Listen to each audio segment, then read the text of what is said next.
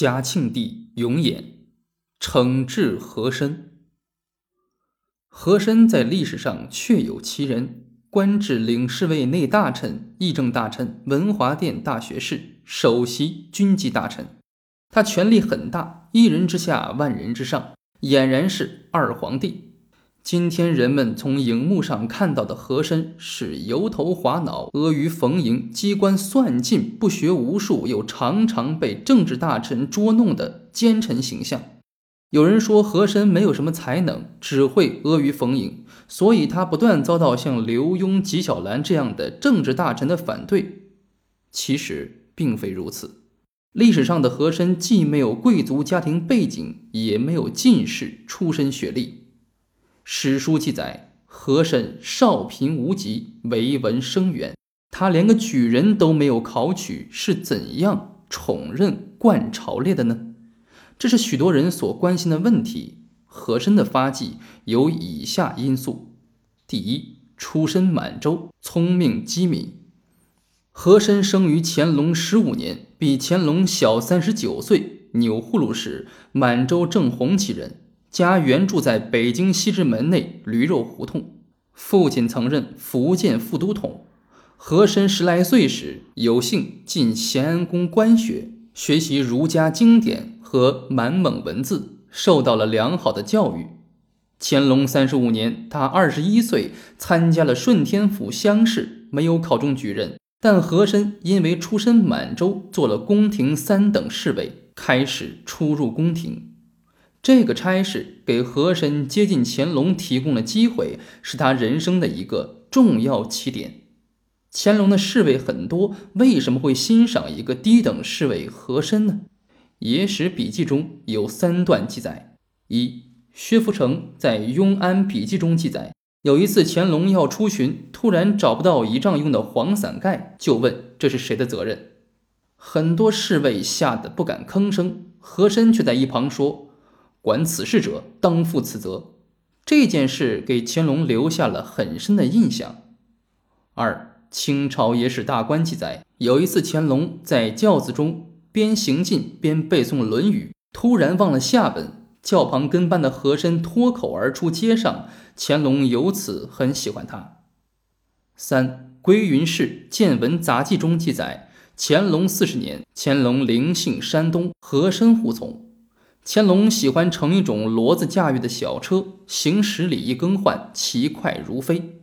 有一天，和珅碰巧跟这种小骡子随侍，于是乾隆、和珅君臣二人有了下面这段交谈。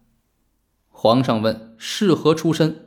对曰：“文员。”又问：“汝下场乎？”对曰：“庚寅曾复举。”上问：“何题？”对曰：“孟公绰一节。”上曰：“能背汝文乎？”和珅随行随背，巧解异常。上曰：“汝文亦可重得也。”这次乾隆同和珅的谈话，成为和珅政治生涯的转折点。和珅聪明伶俐，又干练潇洒，乾隆皇帝越来越器重他。野史和笔记中的这些记载，可能是他进入仕途的一个重要的机缘。从此，和珅得到乾隆赏识，官运亨通，青云直上。第二，精明干练，笼络同僚。《和珅列传》记载，和珅天资聪颖，思路敏捷，多才多艺，勤奋好学，通晓满汉蒙藏四种语言文字，又亲善热情，办事干练，广结善缘，成绩突出。他并不是不学无术之徒，而是既有学问又懂权术之人。一，乾隆帝在平定库尔喀事务功臣图赞中，还有其他诗文当中，对和珅给予了充分肯定。他对边疆少数民族的管理建设做出了很大的贡献。乾隆曾说，用兵西藏和库尔喀时，所有的谕旨都是兼用满汉文下达的。颁给达赖喇嘛和库尔喀的敕书，则兼用藏文和蒙古文。大臣中能懂藏文的非常少，只有和珅能把这些谕旨用满文、藏文、蒙古文、汉文等各种文体撰写出来，加以翻译，并把事情都办理得很好。二，和珅列传中记载了乾隆四十五年正月，三十一岁的和珅接受了一项重要任务，就是远赴云南查办大学士、云贵总督李世尧贪污案。和珅一到云南，首先拘审李世尧的管家，取得实据后，迫使精明强干的李世尧不得不认罪。和珅从接受这个任务到乾隆下谕旨处置李世尧，前后只用了两个多月的时间。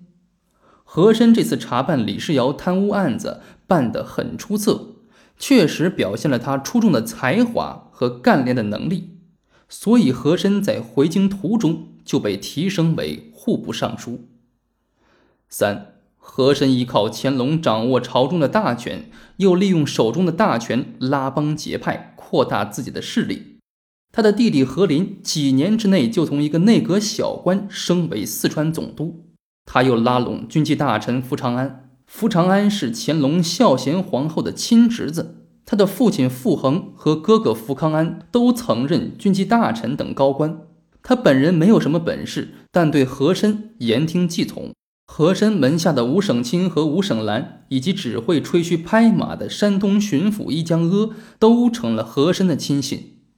四，和珅对那些政治大臣加以排挤或打击，如大学士松云在和珅面前从来不屈服，所以松云就被九流边远地区任职。《清史稿》记载，和珅执掌大权愈久，对皇上的心思揣摩得越透。他就借此来作威作福，凡是不顺从他的人，他就找机会挑拨激怒皇帝，借皇帝的手去整那个人；而向他行贿的呢，他却尽量帮着掩饰过失，或者故意把事情拖到皇帝消了气，是大事化小，小事化了。第三，拦截信息，打击异己，和珅熟谙官场之道。但是他的所作所为并不是始终不露痕迹，总有一些人来弹劾他。一御史曹锡宝想参劾和珅家人刘全，以打开缺口，参走和珅，但他不慎走漏消息，被人连夜向和珅告密。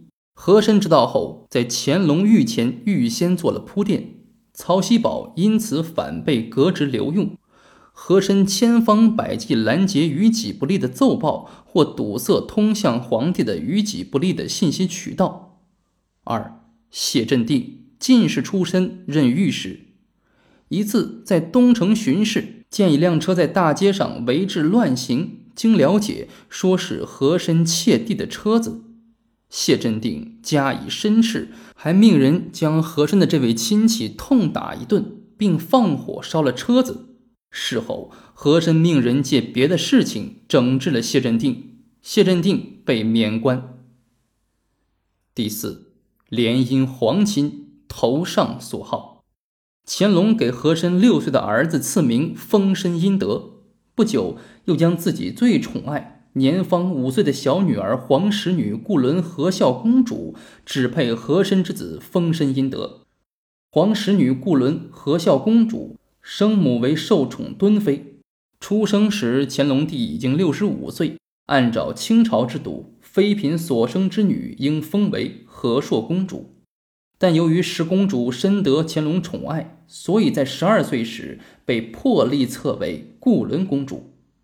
她长得很像乾隆，乾隆曾对她说：“汝若为皇子，朕必立汝储也。”十公主被乾隆视为掌上明珠，并于乾隆五十四年下嫁完婚。下嫁时，乾隆赐给大量财物。据朝鲜使臣记载，宠爱之隆，庄廉之奢，十倍于前驸马福隆安时。自过婚一日，辇送器玩于主地者，概论其值，带过数百万金。